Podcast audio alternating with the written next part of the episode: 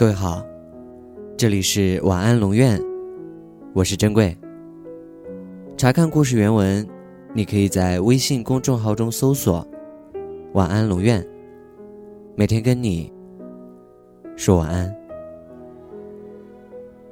据说每个女人都能从《欢乐颂》上看到自己的影子，或是貌美又人精的樊胜美，经验丰富，人情练达。玩得了套路，动得了真情，看男人眼光毒辣，照顾两个小妹，点到为止。北上广白领女性的高阶形态，或是初入职场的关乔儿，工作勤快，早出晚归，个性谨慎小心，暗恋也只埋在心底。看到室友被渣男欺负，比谁都不忍心。也比谁都温柔，而霸气外露的高管安迪，则存在于我们对自己的期许中。北上广飘着的姑娘们，虽然未必有那样的能力和素质，安迪几乎满足了他们。同样的，你也会希望自己和曲筱绡一样，情场得意，喝最好的酒，骑最烈的马。睡最棒的汉子，身边永远不缺陪伴的人，撩个男神分分钟就能搞定。但现实生活中，大部分时候，你可能都是邱莹莹，爱上的人都是渣男，失恋总是伴随着失业，大事成不了，小事也做不好，出身一般，资质平凡。碎嘴八卦，又爱生事儿，所以很多看《欢乐颂》的人，都讨厌邱莹莹。讨厌她一恋爱就没智商，和上司谈恋爱，最后被占尽便宜，然后被甩。讨厌她面对职场不公，不想着怎么搜集证据维护自己的权益，只想着大闹一场。最后虽然渣男被辞退了。但自己也被扫地出门。面对前辈安迪的开导，还不怎么领情。讨厌他失恋失业以后不想着振作，而是被老爸带着买了一堆成功学书籍，宅在家里麻痹自己。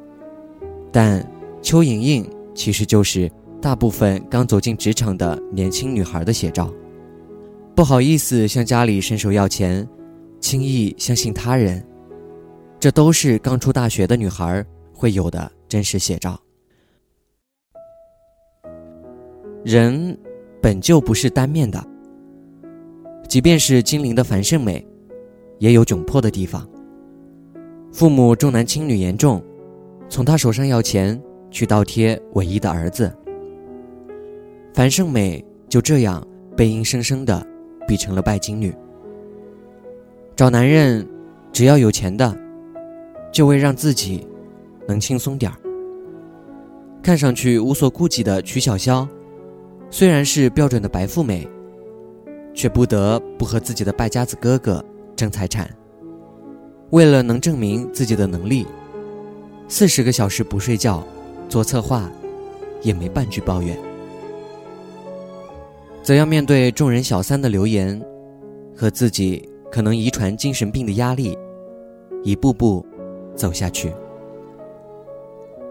欢乐颂》比其他电视剧高明，就高明在这里，他塑造的人物是有缺点的。安迪待人生硬，樊胜美虚荣懦弱，曲筱绡我行我素，邱莹莹双商欠费，关雎尔心思太重。他告诉你。即便是优秀如安迪，也会处理不好人际关系。他还告诉你，即便是蠢萌如邱莹莹，也有天真活泼的一面。他的剧情是现实的，樊胜美最终也没钓到金龟婿，他的家人依然重男轻女。关关对赵医生的暗恋，从头到尾都不为对方所知。还眼睁睁看着自己的好朋友成了他的正牌女友。小蚯蚓最后瞒着家里结了婚，但没得到幸福。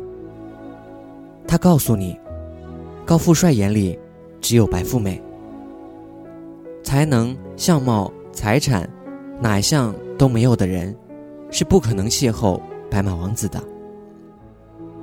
他告诉你，暗恋没有任何意义。即便你怀着再纯洁的恋心，男神照样会被更漂亮、更有趣的女孩吸引。他还告诉你，你身上有着种种性格上、出身上的缺陷，是他们最终把你带到了今天这样的境地。你无路可走，你当然希望。自己是海归美人安迪，再不济也得是敢爱敢恨的曲筱绡，颜值、家世、能力、配偶，哪一项都是人生赢家的标配。只有一项项画上钩，拿到手，才能称之为世俗意味上的幸福人生。因此，我们不希望自己成为樊胜美。尽管她情商高，长得美，但摊上那么一家子，半辈子也喘不过气。我们更加不愿意承认自己是邱莹莹，但很多时候，我们连关渠儿都不如。她家庭优郁，性格温柔，有上进心，有悟性，有眼力劲儿，已经比一般女孩好太多了。但是。大部分女孩的成长轨迹，是从初入职场的时候是邱莹莹，爬摸滚打修炼成樊胜美，日复一日在格子间处理那些报表、稿件、数据，应付着办公室里的明争暗斗，同时等待着和一个真心爱自己的人相遇。他们可能会像邱莹莹那样被渣男辜负。可能会像樊胜美那样，被生活逼成拜金女；可能会像关关那样，渐渐隐藏起自己的真心。而所有的一切，也都要他们自己承担。想要喜欢的人也喜欢自己，想要有份收入不错又真心热爱的工作，想要没有家庭拖累经济。和自由，这几件事要同时达到，几乎是无解的。更何况，工作环境会变，和你恋爱、结婚的那个人也会变。你失去了少女时代柔软的内心和黑亮的头发，还被迫每天八小时僵直你的颈椎和腰椎。这个世界日新月异。而你却觉得自己被困住了，日益腐朽下去。时光长河浩浩荡荡，看不到尽头。短的是人生，长的是磨难。但是，无解的生活就不过了吗？从来就没有什么完美的人生。如果不存在完美的人生，成人世界，并非单纯的黑与白，它是双面的。